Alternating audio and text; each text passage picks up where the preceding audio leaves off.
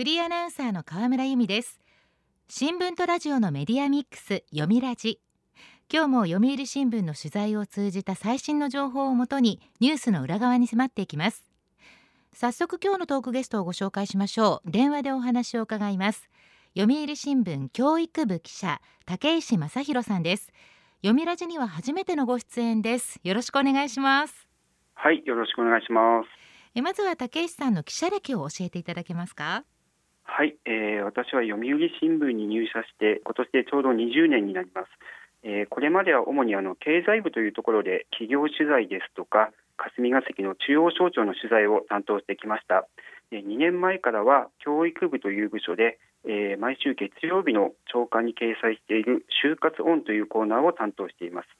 まあ、企業の採用動向ですとか採用面接突破のノウハウなど就活生に役立つ情報を毎週紹介しております。なるほど。そんな竹石さんに伺う今日のテーマはこちらです。学生の就職活動本格化。売り手市場で就活はどう変わる？竹石さん来年春に卒業する大学生の就職活動が本格的に始まったようですねはい、そうですね。あの3月の1日に企業の会社説明会が解禁されまして、えー、大学生の就職活動が本格的に始まりました。えー、今年の就職戦線なんですけれども、まあ、コロナ禍からの経済の回復に伴って企業側の採用意欲が去年以上に高まっています。まあ、あのよく就職活動では求人倍率の数字をもとに売り手市場ですとか、えー、買い手市場という言葉を使うんですけれども今年は売り手側である学生の数よりも企業の求人数の方が多くなることが予想されていまして、えー、学生が優位の売り手市場になる見通しです。なるほど。売り手市場ですか。はい、えー、就職情報会社のディスコが発表した調査結果によりますと、えー、去年よりも採用数を、え増やすと答えた企業が、えー、33%に上っています。去年の同じ時期の調査よりも6ポイント増加していますえー、逆に採用数を減らすと答えた企業は、えー、わずか6%にとどまっていて、まあ、あの経済の回復ですとか人手不足から採用に積極的な企業が増えているようです。はいえー、ここ数年はコロナ禍の影響もあって、まあ、経営が苦しかった航空業界ですとか、えー、旅行業界などでは新卒の採用を一時的にストップしたり、えー、あるいは採用人数を大きく減らしていた企業もありましたけれども、えー、コロナの感染が徐々に収まってきて経済活動が再開するのに合わせて新卒採用を再開する動きも広がってきています。えー、IT やサービス業界などはもともと人手不足が深刻な業界でして、まあ、今年は企業側の採用意欲が一旦と高まっていて売り手市場と言われていたコロナ禍前の水準近くまで回復するのではないかと言われています。そうですか。この売り手市場であるということが就職活動にどんな変化をもたらしているんでしょうか？はい、えー、そうですね。あのこうした売り手市場の状況を受けて、えー、就職活動の早期化が進んでいます、えー、学生の就職活動については政府が企業側に就職活動日程のルールというものを求めているんですけれども、まあ、そこでは会社説明会が3月から、えー、面接などの採用選考が6月から、えー、そして学生に内定を出すのが10月からというルールになっています。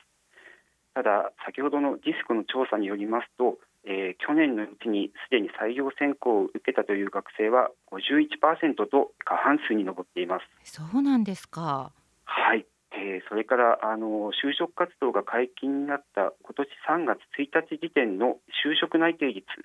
これも32%に上っていて、まあ、学生の3人に1人がすでに内定を持っているという状況になっています。まあ、この早期化の原因なんですけれども、やはり優秀な人材をいち早く獲得したいという企業側の思惑が大きな要因になっているようです。なるほど、企業側の思惑、まあ、優秀な人材の奪い合いとも言えそうですよね。そうですね。あのここ数年なんですけれども、まあ、大学3年生の夏休みに開かれる、えー、企業のインターンシップ、まあ、いわゆるあの就業体験とか、えー、仕事体験と呼ばれているんですけれども、まあ、そこに参加することで就職活動を開始する学生が増えています。えー、インターンシップというのは、まあ、あくまで会社の仕事であったり、まあ、社風を知ってもらうための就業体験というのが建前なんですけれども、まあ、実際はインターンに参加した学生の中から、えー、優秀な学生に声をかけて、まあ、早期選考と呼ばれる採用試験を行って、まあ、早ければ大学3年生の秋や冬の時点で内々定を出すという企業が後を絶たないというのが現状になっています。はいえー、こうした早期選考が行われますと、えー、大学生の本分である学業への影響も出てしまうので、えー、政府も毎年この就職活動日程のルールを守るように企業に呼びかけています。えー、ただ、このルールには罰則や強制欲がないので、えー、他の会社よりも先に内定を出して、えー、優秀な学生を囲っておきたいという会社も増えているため、まあ、年々就職活動の早期化が進んでこの日程のルールが形骸化しているということも大きな課題になっています。ルールの形骸化というのは問題だと思いますが、はい、就職活動に見られる変化他にもありますか？はいそうですねあの今年の就職活動の特徴としましては、えー、スカウト型ですとかオファー型と呼ばれる採用手法が広がっています。まあ、あの通常の就職活動ですと、まあ、企業が自分の会社に応募してきた学生に、まあ、筆記試験ですとか、えー、面接を行って採用するかどうかを決めるんですけれども、えー、スカウト型というのは、えー、企業が学生からの応募を待つだけではなくて興味を持った学生に企業側から声をかけて採用選考に呼ぶという仕組みになっています。はいまあ、具体的に言いますと、えーまあ、就職活動中の学生さんがですねあのインターネット上の専用のサイトに自分のプロフィールですとか、えー、自己 PR などを書いて登録して、えー、それを見た企業の人事担当者が、えー、興味を持った学生に直接連絡をするという仕組みになっています。へえ、そんなサイトがあるんですか。はい。あのこのスカウト型のサイトではオファーボックスというサイトが有名なんですけれども、まあ、このサイトを運営しているアイプラグ社によりますと、えー、このサービスを利用している企業はおよそ1万3600社に上っています。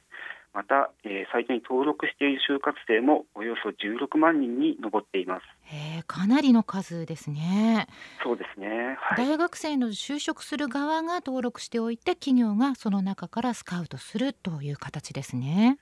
そうですね。はい、はい、えー、このスカウト型のメリットとしましては、えー、まず企業側にとっては自分の会社に応募してきた学生だけではなくて、えー、幅広い学生にアプローチできるという点があります。まあ、一方で学生側にとっても、えー、自分の志望している業界ですとか企業以外にも目を向けるきっかけになるということで、まあ、年々利用する企業や学生が増えています。まあ、学生にとっては、まあ、企業側から声をかけられると、まあ、自分に自信を持てるようになったり、あるいはあの就職活動へのモチベーションが上がったりといった効果もあります。まあ、企業選びの選択肢の幅が広がるということで、まあ、登録する学生も増えているようです。なるほど。えー、まあ、ここ数年はコロナ禍でオンライン就活というのが定着してきたこともあってこうしたインターネットを活用した就職活動というのは、えー、今後もさらに拡大していくことが予想されています。売り手市場の就職活動変化は給与にも及んでいるようです。後半さらに詳しく伺います。読みラジ今日のトークゲストは読売新聞教育部記者竹石正弘さん。テーマは学生の就職活動本格化。売り手市場で就活はどう変わる？引き続きお話を伺います。さて今日は新卒大学生の就職活動の現状についてお話を伺っています。売り手市場の就活給与にも変化が見られるそうですね。はい、えー、そうですね。あの今年の就職活動の特徴として、えー、優秀な学生を確保するために入社してからの給与、まあ、いわゆる初任給を引き上げる企業も相次いでいます。えー、例えば金融機関では、えー、三井住友銀行が今年入社した新入社員の初任給を5万円引き上げたほか、えー、みずほ銀行も来年の春から新入社員の初任給を5万5千円引き上げる方針を明らかにしています。一気に5万円以上ですか。そうですね。すごいですね、えーまあ、その他にもあのユニクロを展開しています、えー、ファーストリテイリングも、えー、新入社員の初任給を25万5千円から、えー、30万円に引き上げましたし、えー、ゲーム業界大手のセガですね、えー、セガも大卒の初任給を一気に約8万円引き上げて30万円とする方針を打ち出しています。いやすごい驚きの数字なんですがこの動きというのは一部の業界に限ったことなんでしょうか？えあのこうした初任給引き上げの動きは多くの業界に広がっていまして、えー、就職情報会社のマイナビの調査によりますと人材獲得のために、えー、初任給の引き上げを予定していましたりあるいは検討しているという企業はおよそ6割に上っています。えー、優秀な人材の確保、特に IT ですとか AI などのデジタル技術を持った人材などは、えー、業界や業種を問わず、どの企業も不足していますので、えー、待遇を改善することで、こうしたデジタル人材を確保しようという動きが広がっているというのも、今年の就職活動の特徴と言えるかと思います。確かに IT や AI というのはこれからの企業運営には欠かせないですもんね。そうですね。はい。就職活動に取り組む学生にとっては売り手市場ということですがということはですね希望の企業や職種に比較的つきやすいということになりますか？はい、えーまあ、全体的に見れば、えー、学生側が優位の売り手市場と言えるのですが、えーまあ、実際に就職活動をしている学生に話を聞いてみると受け止め方は様々なようです。えー、というのも今年就職活動をしている大学4年生というのはえ、ちょうどコロナ禍が始まった、え、2020年の春に入学した世代になります。まあ、入学式が中止になったり、えー、授業もオンラインになったり、あるいは、え、部活動やサークル活動、アルバイトができないなど、さまざ、まな制約の中で学生生活を送ってきた世代になります。まあ、海外へ行くのもなかなか難しくて、えー、留学を諦めましたという学生さんの声もたくさん聞きました。はい、就職活動を始めますと、まあ、企業に提出するエントリーシートという応募書類があるんですけれども、まあ、そこにはあの大体定番の設問として学生時代に力を入れたことは何ですかというような質問項目があります。まあ、学生さんの間では、まあ、訳して学知化と呼ばれているんですけれども、まあ、そこに書き込めるような経験ですとかエピソードが何もないと悩んでいる学生さんも少なくありません。学生時代に力を入れたこと学知化ですか、えー、大学生活がほぼコロナ禍ということでは確かに何もできなかったという人も多いでしょうし気の毒ですよね。そうですね。えー、売り手市場とは言われていてもエントリーシートや面接で何を PR すればいいのか、えー、悩んでいる学生も多く、まあ、世間で言われているような学生優位の売り手市場とは思っていない就活生もかなり多いのではないかと思います。はいまあ、こうした状況を受けまして企業の中にはエントリーシートで学知化の設問を外したりあるいは、え面接で学生時代の経験ですとかエピソードを聞く代わりに入社後にどんな仕事がしたいのかあるいはま取り組みたい課題ですとか、えプロジェクトなどをプレゼンしてもらうという企業も出てきています。まあ、コロナ禍で学生生活が大きく変わったことに伴って、えー、就職活動の形も少しずつ変わってきているというのが今年の特徴でもあります。取材を通して竹石さんはどんなことを感じましたか？はい、えー、就職活動は今後、まあ、企業の採用選考が本格化していくんですけれども、まあ、学生の皆さんはどうしても何社から内定をもらったですとか、えー、どこどこの大企業から内定が出たというように、まあ、結果によって一喜一憂してしまうところがあるかと思います。えー、ただ、やっぱりあの会社を選ぶ際は自分がやりたいことができる会社なのかどうかであったり、えー、自分が社会人になってどのように成長したいのかあるいは自分が将来になりたい姿とその会社の目指す姿や、えー、価値観が合っているかどうかという部分がとても大切になってくるかと思います。はいまあ、ここ数年は、えー、就職活動の早期化ですとか、まあ、売り手市場という環境もあって内定を数多く取る学生も増えています。ただ一方で厚生労働省の調査によりますと、えー、大卒で入社した若手社員のおよそ3割が入社3年以内に会社を辞めているという現状もあります。そうですか、えー、学生さんたちに竹石さんから何かアドバイスはありますか？はい、えー、そうですねあのよく就職活動ではミスマッチという言葉を使うんですけれども、まあ、入社してみたら、まあ、こんなはずじゃなかったですとか、えー、希望していた部署に行けなかったあるいは、まあ、会社の雰囲気や社風が合わない、といった理由で、まあ、せっかく入った会社を短期間で辞めてしまう若手の社員が多いというのが大きな課題になっています。はいえー、やっぱりあの会社を選ぶ際は、まあ、知名度やイメージだけで選ぶのではなくて、えー、実際に働いている OB や OG に仕事の内容ですとか会社の雰囲気を聞いてみたり、えー、その会社がどんな理念や経営方針を持っているのかあるいはどんな働き方ができるのかといった部分にも注目して、まあ、幅広い視点で自分が本当に働きたい会社かどうかを判断してもらいたいと思います。大事なことですよね。はい、えー、まあ早期化が進んでいるとは言ってもですね、えー、まだまだ就職活動はこれからが本番で、えー、最近は年間を通じて通年採用を行っている企業もたくさんあります。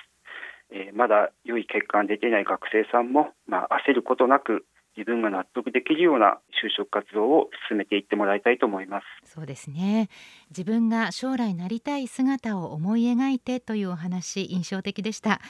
学生の皆さんが悔いのない就職活動ができるよう応援しています。今日のトークゲストは読売新聞教育部記者竹石正弘さんでした。竹石さんありがとうございました。はいありがとうございました。読みラジラジオワイティーン。ここからはラジオワイティーンこのコーナーは読売中高生新聞の投稿面ワイティーンと連動10代のリアルな声をお届けします。読売中高生新聞では専用のスマホアプリワイティーンを通じて全国の読者から中高生の生活にありがちなあるあるを大募集しています。ラジオワイティーンは中高生新聞の愛読者である通称ワイタミから寄せられた面白い意見を紹介していきます。ここで紹介した意見は中高生新聞の投稿面で開催中の投稿レース YT 杯でのポイント3個けが加算されます。ワイタミの皆さんぜひ頑張って投稿してくださいね。ラジオ YT 今日のテーマはこちらです。密かに狙ってます。春は心機一転新しいことにチャレンジするのに最適な季節です。あなたが今家族や友達には内緒で密かに狙っているのはどんなことですか？こっそり教えてください。そう呼びかけました。今回も投稿をしてくれた時の学年でご紹介します。では早速ティーンの投稿をチェックしていきましょう。埼玉県中学2年ホタテ屋さんの密かに狙ってます。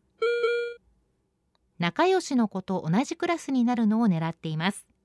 中学校生活ラスト。楽しく過ごしたい。もう新しいクラスは決まった頃でしょうね。どうでしたか？仲良しさんとは同じクラスになれたでしょうか？確かに仲良しの友達と同じクラスになれたら嬉しいですよね。でも違うクラスになってしまっても放課後や休日がありますし新しいクラスで新しい友情が生まれるかもしれません。中学校の最終学年コロナ禍でできなかったことも楽しめる一年になるといいですね。では続いての投稿です。大阪府中学1年の女子ぽちゃんこさんの密かに狙ってます。大好きな推しのライブチケット。中の人すごい。大好きな推しのライブチケット、まあ、前半はすんなりわかるんですけども次に出てくる中の人。これはあるキャラクターを演じる俳優さんや声優さんのことそしてゲームやサービスを運営する人のことも言いますね。え例えば SNS の公式アカウントなどを書いてる人のことも中の人って言いますよね。年度末にはねこの中の人をこの3月で卒業しますなんていう投稿をよく目にしました。ぽちゃんこさんの場合は声優さんのコンサートということかな。チケット手に入るといいですね。では続いての投稿です。千葉県中学1年妄想好きな気分屋さんの密かに狙ってます。こっそり人の恋愛の進展度を気にしつつ英語の成績が学年で1位になることを狙っています。人の恋愛模様が気になるっていうのは仲のいい友達のことだからでしょうか？それとも妄想好きな気分屋さんが気になる人が絡んでいるのかな？どちらにしても恋愛を気にしつつ英語で学年1位という目標がすごいです。応援してますよ。頑張ってください。では最後の投稿です。兵庫県中学2年の女子スンマソンさんの密かに狙ってます。あいつのハートハートマーク。直球。青春ですね。いやスンマソンさんは4月から中学3年生でしょうか。気になるあいつのハートを狙いつつ進路も気になる最終学年ですね。この1年が勝負頑張ってください。今年度も私川村はすべての中高生の恋を応援していきます。ということでラジオ YT 今日のテーマは密かに狙ってますでした。読売中高生新聞は社会の最新トレンドを学べるニュース記事から受験に役立つ学習情報など10代の心を刺激するコンテンツ満載です。詳しくは読売中高生新聞のホームページやツイッター、インスタグラムをご覧ください。来週のテーマは春をテーマに五七五です。ラジオ YT 来週もお楽しみに。週刊ニュースラジオ読みラジお別れの時間です。今日は就職活動のお話でした。来週のトークゲストは読売新聞に連載中のコラム四季が20年目に入った俳句作家の長谷川海さんです。俳句の楽しみ方や長谷川さんの人生観などたっぷり伺います。どうぞお楽しみに。読みラジまた来週。